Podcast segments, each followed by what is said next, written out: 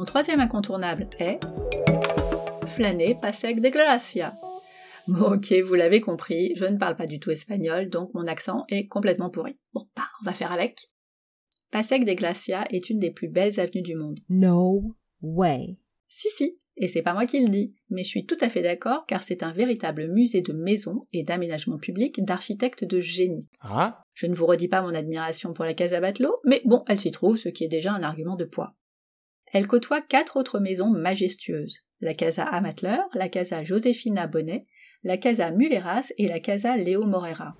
Des dingueries de beauté singulière qui représentent la pomme de la discorde car elles étaient à l'époque de leur construction en compétition pour des prix d'urbanisme.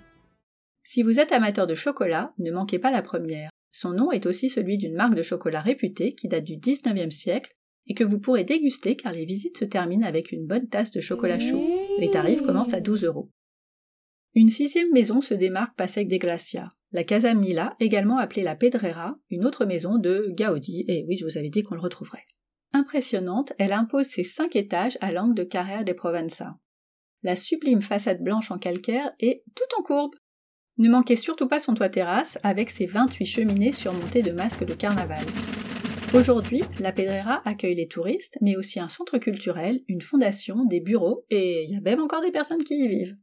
Différentes visites sont possibles en journée et en soirée avec spectacle sur le toit, entre 32 et 45 euros pour les adultes.